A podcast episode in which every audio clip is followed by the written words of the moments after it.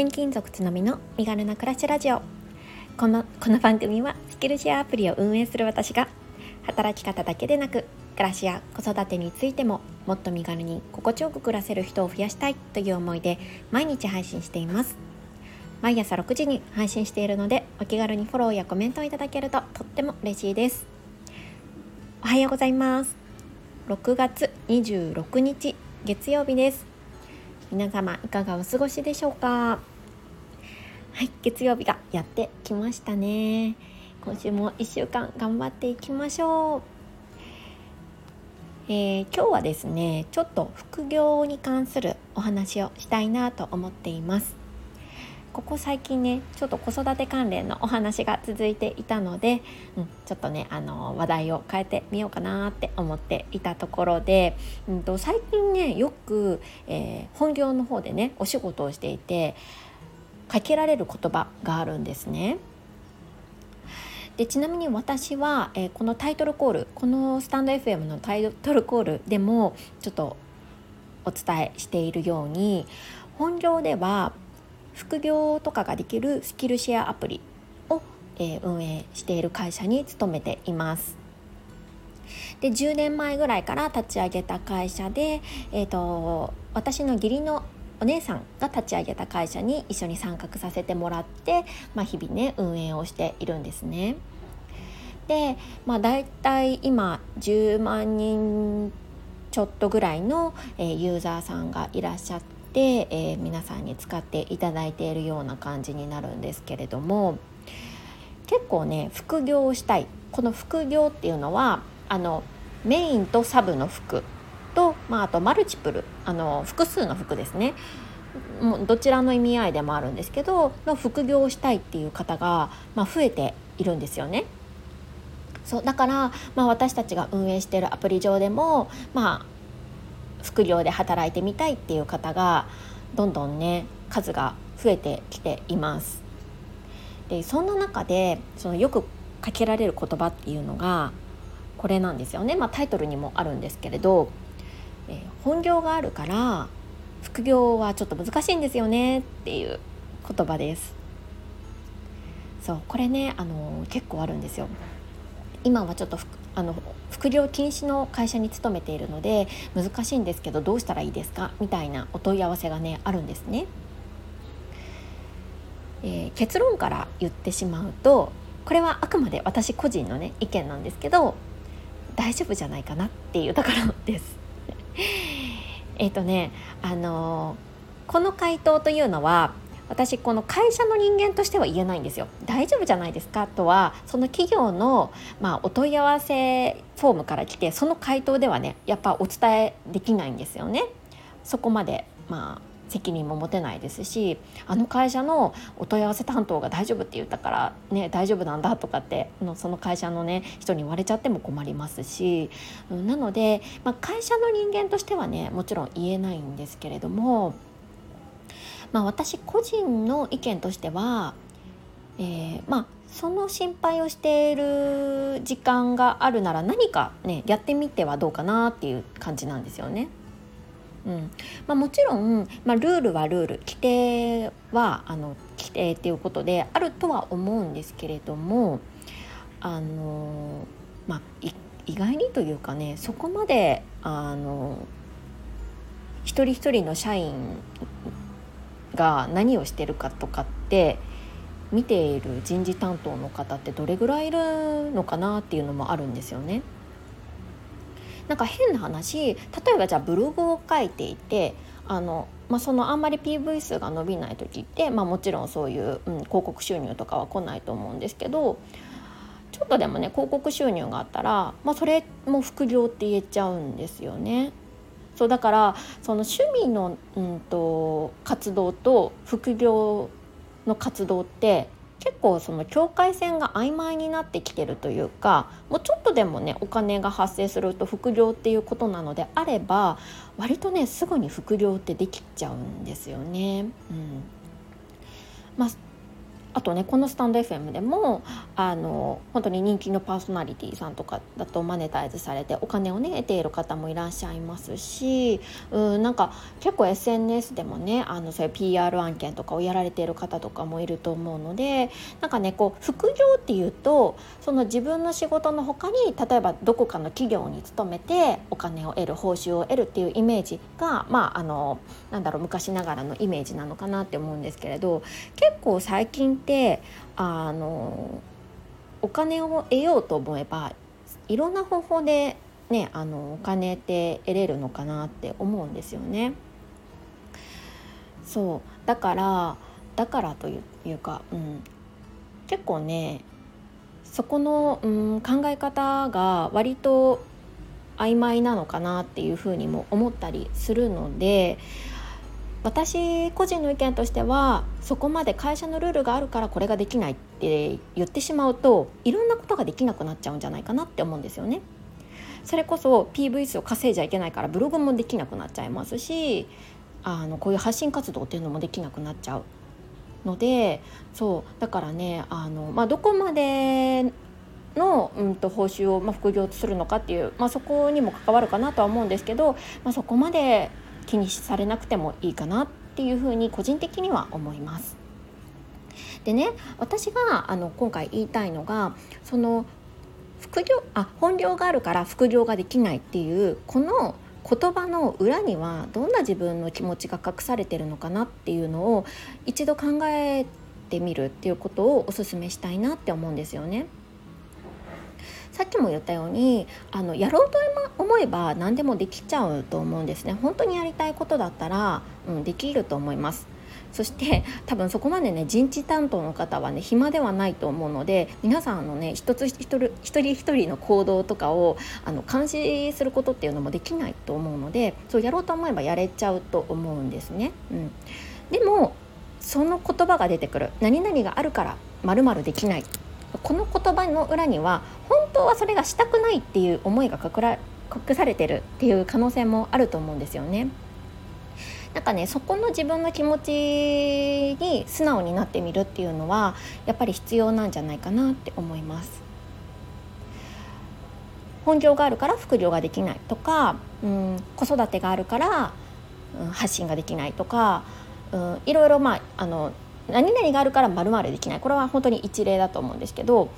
これってなんか自分の中でどういう気持ちが隠されてるのか例えば本当は、うんと、子供ともっとゆっくり、えー、接したいから発信活動は、まあ、スローダウンしたいとかそういう気持ちがあるかもしれない。副業をやってる人がちょっといいなって思う気持ちはあるけれどもでも本当は本業を100%頑張りたいとかなんか自分のね気持ち本当の気持ちっていうのはどこにあるのかなっていうのをこの言葉からこう考えられたらなんかねさらにねこう、うん、よりよく生きられるんじゃないかななんて思ったりもするんですよね。ちょっとまとまりが なくなっちゃいましたけれどもそう結論としては私はねあの本業があったとしても副業はいる今いろんな形でできるので、うん、あのできないってことは多分ないと思いますでもその言葉が出るってことはその他に何かそれを発している人の気持ちが、うん、隠れているんじゃないかなって思うので探ってみるきっかけにするのはいかがかなっていうふうに思うんですよね。そうこんなことはね あの私あの会社の人間としてはちょっと言えないんですけれどもそう個人としてはそう思ってるよっていうことをねちょっとお話しさせていただきました。そう結構ねいるんですよね。あの本当にこう企業のお問い合わせフォームから本業があって、まあ、できないんですよ。だからあなたのアプリ使えないんですけどどうしたらいいですか？みたいなね お問い合わせがね割とあるのでちょっとねお話をしてみました。どなたかの参考になったら嬉しいです。はい、えー、ここからコメント返しをさせていただきます、えー、金曜日の、えー、花金ライブのねコメントをいただきました、えー、花金ライブのテーマが日常生活なのであえてしないと決めていることはありますかという内容になっていまして、えーと、歌好きさんこの、えー、スタンド FM で配信をされている歌好きさんと、えー、お話をさせていただいたんですよね。でそこに、えー、3名の方から、えー、コメントをいただいております。ちかさん、ゆうずきさん、ななひだちさんです。ありがとうございますえー、まずちかさんです。つのみさんこんにちは。アーカイブ楽しく聞かせてもらいました。歌好きさんと同じく私もアイロンは好きでやりたくてやっています。でも昔はアイロン嫌いでかっこいいかっこいいアイロンと好みのアイロン台を常に出しっぱなしスタイルにしてからアイロン好きになりました。かっこほんと単純。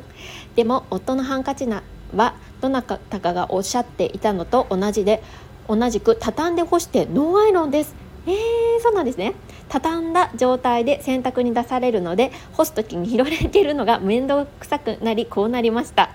やるかやらないかの基準って人それぞれで面白いですね。笑いということでちかさんありがとうございます。そうそうこのねライブの中であの歌月さんが、えー、息子さんのハンカチのアイロンをかけるかっていうところにねこうちょっと悩まれていらっしゃっててで私はねそもそもアイロン持ってないんですよっていう話をしたんですよね。その理由がもうアイロンという家事が一番嫌いだったのでもうその道具自体をね手放したんですよっていう話をしました。でちかさんはねアイロンが好きっていうことなんですねそれ結構ねいらっしゃいますよねアイロンがけが好きだっていう方うんであのちかさんおっしゃるようにこの好みのアイロンとなんかこうテンションの上がるようなアイロン台を、えー、お持ちになっていてそれを出しっぱなしスタイルにされたっていうの。これいいですね。えー、なるほど。確かに出しっぱなしだったらアイロンのハードルぐっと下がりそうですね。えー、素敵ですね。そして夫さんのハンカチはそのまま干して。あ畳んでをそのまま干すっていう。ノーライロンっていうことでこれもね結構衝撃的でした、えー、確か、うんと、ライブの中では、えー、ライブにご参加いただいた漫画家の朝昼さんが、えー、そのまま畳んで畳んだ状態で干すっていうことをねコメントくださっていたんですよね。でそれと同じということであ意外にいらっしゃるんだなって 思いました。えー、でも確かに畳んだ状態で干して乾くのであれば楽でいいですよね。また畳む必要もないですし。皆さんいろいろなこう方法を試されてるんだなってちょっと思って面白くなりました。ちかさんありがとうございます。はい、えー、続いてゆうすきさんです。つのみさんこんにちは。アーカイブ聞かせてもらっています。アイロン私もしません。その代わり干す時にすごくパンパンします。ワイシャツも同じです。家事は楽もして楽してもいいんじゃないかな？もしアイロンがけ好きで濡れたままで濡れたままかけて干しても綺麗になりますよ。そんなこともしてましたということですね。なるほど。ゆうずきさんもアイロンされないんですね。同じでちょっと嬉しくなりました。ゆずきさんなんか勝手なイメージなんですけどすごいアイロンがけされてるのかなって思ってたんですけれども、うん、していないんですね。そうそう意外にこうパンパンってこう手でね叩くと伸びますよね。うん。なので全然大丈夫ですよね。私もあの家事は楽していいというこの意見にすっごい同意です。ゆずきさんありがとうございます。はい、えー、続いて七日立さんです。つのみさんこんばんは。今回のアーカイブ興味深く聞かせていただきました私はアイロン嫌いでやっていません。我が家はアイロンが必要な人はご自分で銅像システムです。お話聞きながら思ったのは私はアイロンかけている間じっとしていられないのかもなと。せっかちなのでせっかちなのです。すみませんなんか話すのがちょっと下手で。で、えーと、歌好きさんのお話を聞いてじっくり家事と向き合うのも素敵だなと。豊かな感情を教えていただきました。ということで七日立さんありがとうございます。読み上げが下手くそで失礼いたしました。はい。で七日立さんもアイロン嫌いなんですね。あお仲間。そして必要な人はご自分で銅像システム。すごいいいですね。で七日立さんのお子さんはねもうだいぶあの大きいお子さんがいらっしゃると思うのでそれも全然できますよね。そっかそっか。あれなのかな？中学生ぐらいになるとねまたワイシャツとかが必要になってくるから。そういう子たちのは自分でやってるのかな、えー、ちょっとその辺りも聞きたいなって思いました。でアイロンをかけている間じっとね、待っているのが耐えられないのかもっていうことなんですがそう私もねこれあるんですよね。で私はあのその待つっていうのも嫌なんですけどなんかこの面倒くさい割にというか結構時間がかかる割になんかちょっとしかできてないかみたいな なんか費用なんかタイムパフォーマンスじゃないですけどなんかそういうのがなんかこううんって思って結構昔から好きじゃないんですよね。まあ、ズボラっていうところの一言で済ましちゃう 感じではあるんですけど、うん、でもなんか結構仲間がいて 嬉しいなって思いました。コメントありがとうございます。はい。えーと続いてなんですが昨日の放送ですね。休日のお昼寝寝かしつけどうしてますかに、えー、コメントこいちゃんからいただいております。ありがとうございます。そしてこいちゃん、えー、対談ありがとうございました。すっごい楽しかったです、えー、このねちょっと放送を借りてあの改めてお礼をさせてください。ありがとうございました。いやねあのこいちゃんとのお話本当に尽きなくてまだまだいろんなうんと切り口でお話ししたいなってすっごく思いました。やっぱりさすが思考の恋ちゃんだなって。私のね思考がどんどん深まっていくそんな感覚を覚えてとっても楽しかったです。で、えーと、この昨日の放送ではあの私えー、土曜日であのワンオペでちょっと子供2人を、えー、見ていたんですけれども休日、うんと、下の娘2歳10ヶ月なんですがなかなかねもう寝なくなってきたんですよね。で夫がいる時は車で寝かしつけっていうのをするんですけど昨日はそれができなかったので、まあ、自転車でやってみたっていう新たなね試みをして成功しましたっていうお話をねゆるーくした回になります。えー、こいちゃんからのコメントを読みます。つのみさんおはようございます。昨日インスタグラムやツイッターでお写真を拝見していたので想像しながら聞かせていただきました。休日の寝かしつけ問題わかります。子供が3人になってからは全員を同時に寝かせるのは諦めモードですが2人の時はよく同時に寝かせるミッションに挑んでました。でも結局車に勝る手段なしで自転車でも可能なんだと驚きました。ワンオペの日は特にほんの少しでも揃って寝てくれると一息つけるしいろいろうまく回りますよね。本当に毎日お疲れ様です。ということでこいちゃんありがとうございます。こいちゃんこそ毎日お疲れ様です。はい。そうもう3人はもう無理ですよね。きっと。3人同時とかは。そもそも多分3人とか4人とかねお子さんいらっしゃる方は上の子がもうだいぶ大きいと思うので小学生とかでね、うん、まあ難しいかな、まあ、でもどうなんだろう。海とかうんと山とかプールとかもうめちゃくちゃ疲れるイベントが午前中とかにあったらもしかしたらあるのかなって 3人、ね、あのお昼寝もあるのかななんて思ったんですけど、まあ、そうでもない限り難しいですよね。うんで2人の時はよく2人同時に寝かせるミッションやってたんですね。そうやっぱりねほんのちょっとでもあの静寂の時間 があるとだいぶね違うなって思いますし、まあ、昨日もねああいう感じでスタイフも結局取れたのでうん出てほしいなって思ってたんですよね。で結局ね昨日はあの昨日のスタイフ収録終わってポチってあの押した瞬間に長女が目覚めました すごいタイミングって思いましたでねそうそうあのまあワンオペ育児の時は特にねあのちょっとでも揃ってくれるとねいいな揃って寝てくれるといいなと思うんですがまあまああの子供のね成長もあるのでまあそこはね、まあ、成長してくれてありがとうという気持ちも持ちつつ あのいろいろねあの成長過程の中で向き合っていきたいなと思っています。はいこいちゃんインスタグラムやツイッターもあのご覧いただいてありがとうございました。はい、えー、本日のコメント返しは以上になります、えー、ここまで聞いてくださった皆さん本当に最後までありがとうございました、